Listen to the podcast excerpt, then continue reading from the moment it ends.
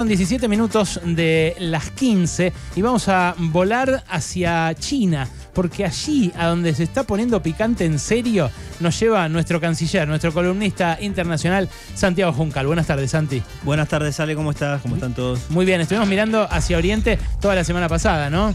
Eh, pero por otras razones. Sí, por otras razones. Lo que también pasó en Oriente este fin de semana fue una cumbre que se llama eh, es una conferencia, en realidad, una cumbre de seguridad asiática denominada Diálogo de Shangri-La, que se produce anualmente de 2002. Fue interrumpida eh, entre 2021 y 2022 por la pandemia, pero se retomó ayer. Y es una cumbre muy importante porque ahí van los ministros de defensa de buena parte de los países asiáticos, incluyendo a la propia China, y también europeos y estadounidenses. Y fue la presentación internacional del nuevo ministro de defensa de la República Popular China, Li Shangfu que es eh, que fue designado por Xi Jinping en marzo cuando eh, fue ungido presidente por, el, por la Asamblea Popular China. Y es interesante porque es un ministro que fue sancionado por Estados Unidos en 2018 por la compra de armamentos. En ese momento él ocupaba un puesto al interior de la Comisión Militar Central del Partido Comunista. Hizo una compra a una empresa rusa que exporta e importa armamento y por eso quedó sancionado eh, porque esa empresa estaba justamente bajo la órbita de las limitaciones de Estados Unidos, ¿no? Desde 2014, por lo que fue en ese momento la anexión de Crimea. Ah, Entonces, ok, claro, desde el vamos, este ministro está sancionado por Estados Unidos. O sea, pesa sobre él una sanción norteamericana. Efectivamente, sí, Wow, sí, es muy fuerte, sí. Sí. Pero más fuerte que eso es lo que pasó en la propia cumbre, porque allí hablaron Lloyd Austin, que es el ministro de Defensa de Estados Unidos, primero habló anteayer, sábado, eh, dijo varias cosas en su discurso que se llamó Una visión compartida para Indo-Pacífico. Dijo que los países del Indo-Pacífico eh, de alguna manera se estaban asociando y que las asociaciones y alianzas nos hacían a todos más fuertes. Tiró señales muy eh, específicas por las iniciativas militares conjuntas que viene teniendo con Filipinas, con Japón, con Corea del Sur, con Australia, es decir, con aliados tradicionales que tiene Estados Unidos en la región del Indo-Pacífico, pero que ahora se fortalecerían en un contexto en el que planteaba Austin, eh, la República Popular China continúa llevando a cabo, decía él, un alarmante número de intercepciones peligrosas de aeronaves de Estados Unidos y aliados que, dice él, se mantienen eh, legalmente en el espacio aéreo internacional. Justo este fin de semana hubo un incidente, específico en el estrecho de Taiwán. Eh, en este caso fue marítimo y tiene que ver con un destructor estadounidense que estaba transitando por el estrecho de Taiwán y un barco canadiense que iba acompañado a ese destructor y esto digamos, eh, despertó por parte del ejército popular chino una, un seguimiento y un monitoreo que casi termina en un roce entre justamente la Armada Naval China y la Armada estadounidense. Un roce literal, o sea. Un roce literal, estuvieron o sea, a un muy toque po- de, de- de acero contra acero, digamos. Sí, sí, un, digamos, hubo un seguimiento demasiado cercano entre el barco chino y el estadounidense. No pasó a mayores, pero episodios de este tipo, en aire y en mar, en el estrecho de Taiwán y en toda la zona del mar de China Meridional, vienen ocurriendo desde hace años, digamos. Es un episodio más, pero que no hace otra cosa que incrementar las tensiones en un contexto en el que, como sabemos, en febrero ocurrió ni más ni menos que eh, cu- cuando el gobierno de Estados Unidos bajó a los globos, recordarás, Sí, a los globos sí. eh, de, de Esos de chinos. Sí, no se sabía si eran meteorológicos. Claro, que era exactamente meteorológico, pero que tenían alguna función de espionaje. Antes que eso, recordemos, en agosto del año pasado, la visita de la titular de la Cámara de Representantes, Nancy Pelosi, a, eh, a Taiwán, que despertó la bronca del gobierno chino porque considera que Estados Unidos está violando la política de una sola China. Bueno, todo eso, de alguna manera, fue eh, el marco de tensión en el cual se produjo este, este congreso, más que este congreso, esta conferencia, como te decía antes, que O tuvo lugar en Singapur, Shangri-La, Singapur. Ah, bien. Sí. Pero, eh, o sea que mientras estaban todos los ministros reunidos, estuvieron estos barcos a centímetros de. de Prácticamente chocar. simultáneo, sí, por unas horas, porque el comunicado de. China fue el sábado a la noche y ayer domingo fue que habló eh, justamente el ministro este Lee que te mencionaba, Yo tengo que la dijo sensación que de que Sí. en, en cualquier momento se pudre por las cosas que me venís es contando. que es algo que es interesante, porque son micronoticias, podríamos decirlo, que Claro. uno trae cuando hace estos análisis, pero que no hacen otra cosa que incrementar, es como si fuera un goteo adentro de un vaso que en algún momento puede llegar a desbordarse, digamos. además ¿no? el chabón, el capitán chino, hacía una mala maniobra, estornudaba, doblaba el timón un cachito y moríamos todos. Exactamente, es un error,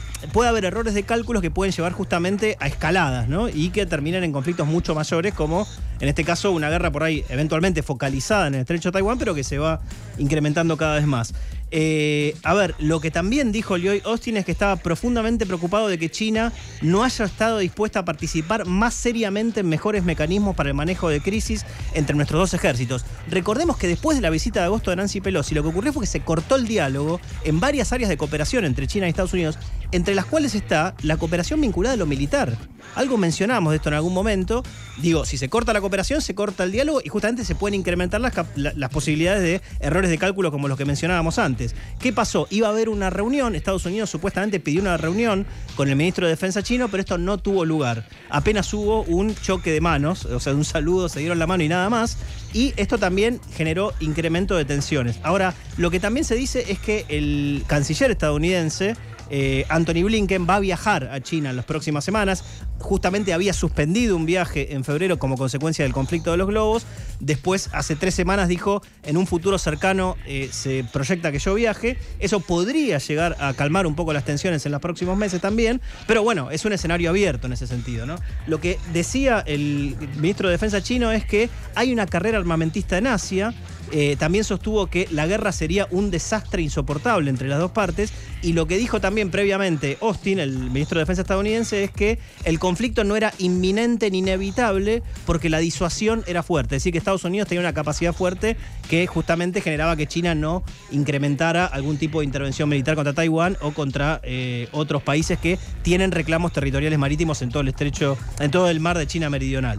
Ahora, insisto, es una situación bastante compleja porque en noviembre, recordarás, en la cumbre del G20 en Indonesia hubo una tregua relativamente débil entre las dos partes. La delegación de Estados Unidos, encabezada por Biden, y la delegación de China, encabezada por Xi, llegaron en ese momento a, ciertos eh, intentos de acercamiento, pero como te decía, en febrero todo volvió a la normalidad actual, entre comillas, justamente con el conflicto por lo de los globos y por esta suspensión de viaje de Blinken en ese caso y esto que se suma ahora, ¿no? Así que es bastante interesante lo que está pasando y hay que seguirlo muy de cerca. También es interesante pensar que ayer habló el ministro de Defensa chino justo en el día en el cual se cumple otro aniversario de la masacre de Tiananmen en China. Recordaremos el momento en el cual el Partido Comunista de China le dijo al mundo, acá va a haber transición económica, va a seguir habiendo apertura, pero no apertura política, vamos a mantener eh, con, la bota de hierro, digamos, este, sobre la población, esta transición nosotros al frente del gobierno chino. Y eh, bueno, hubo algunas detenciones en Hong Kong, porque siempre se intenta recordar justamente este evento. Que está prohibido, está prohibido hacer Absolutamente prohibido hacer alguna mención, de hecho hay censura en las redes por esto. Hubo publicaciones alusivas justamente a la masacre y a los pocos minutos obviamente el gobierno chino puso su mano y controló para que no circulara información. Y en Hong Kong hubo detenciones, incluso algunos líderes, de, algunos líderes de partidos políticos de, la región, digamos. ¿no? Mirá qué interesante. Sí. Bueno, China tiene todo su ecosistema de redes eh, aislado de las grandes plataformas yanquis, ¿no? Así es. Lo contaban la semana pasada los eh, colegas que fueron a cubrir la, visita de la delegación argentina. Sí. Eh, y uno ahí, sofisticando un poco la mirada, me parece, digo, sin hablar de manera irrestricta de de libertad de expresión atada a la libertad de expresión en redes. Sí, totalmente. Eh, uno de manera, eh, digo, algo, algo más matizada. Eh, puede pensar que un país se, puede querer defender, sobre todo cuando es la potencia emergente frente a la potencia hegemónica, se puede querer defender de avanzadas propagandísticas como las que puede llevar adelante un país como Estados Unidos con sus plataformas. Sí, Ahora, eso no quita que la censura, como decís, sea férrea también en los medios tradicionales y también en la vida misma, cotidiana, ¿no? Porque no se puede hacer una manifestación con una bandera blanca que diga Tiananmen. Por supuesto, por supuesto, así es. Por otro lado, como para de alguna manera matizar la cuestión, también es cierto que por más represión que haya en las redes sociales y en las calles en, en China hoy día, también es cierto que el gobierno chino, por ejemplo, con la política de COVID-0 tuvo que volver atrás recientemente como consecuencia de que hubo un desborde de las protestas y que no se puede tapar el sol con la mano, digamos, ¿no? O sea, en ese sentido también hay que poner en contexto esto. Sí, sí, que, también tiene cimentado su consenso en la brutal transformación social que llevó adelante en estos 20 años, ¿no? Nos decía, Por supuesto. Silvia Neistat nos decía, los chinos están más corpulentos, más altos, Sí, mejor vestidos. O sea, ese tipo de transformaciones como las que se dio en Bolivia en su momento, 20 años de- del MAS, eh, son las que según, nada, eh, todos los que van, atravesó China en estos 20 años. Exactamente. Eh, te comento una última cosa más que es interesante porque la- el, el vínculo entre China y Estados Unidos en este momento está siendo mediado por algo que está pasando en México.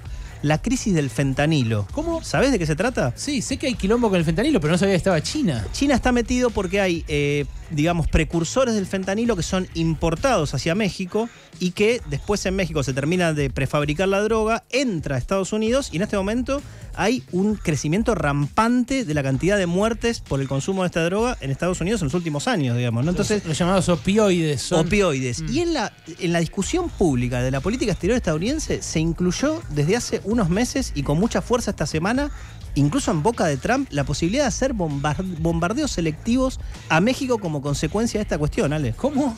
Sí, sí, de hacer bombardeos selectivos a México como consecuencia de esta situación. Ah, bueno. Precisamente porque en México, como te decía, eh, es el- la plataforma sobre la cual después se ingresa la droga a Estados Unidos. Sí. Y de hecho ha tenido que responder el propio gobierno de Biden que no va a llevar a cabo esto, pero algunos analistas dicen en las elecciones del año que viene esto va a estar en plena campaña, así que atención con, con esta cuestión. Es Santiago Juncal quien nos ofrece este amplísimo panorama respecto de la relación económica más importante y a la vez la más explosiva de todas, las que, eh, la que comparten Estados Unidos con China, el retador eh, y el defensor del trono, del título, ¿no? El incumbent, como dicen, ¿no? La primera potencia y la que le respira en la nuca. Gracias, Santi, completísimo. De nada, abrazo.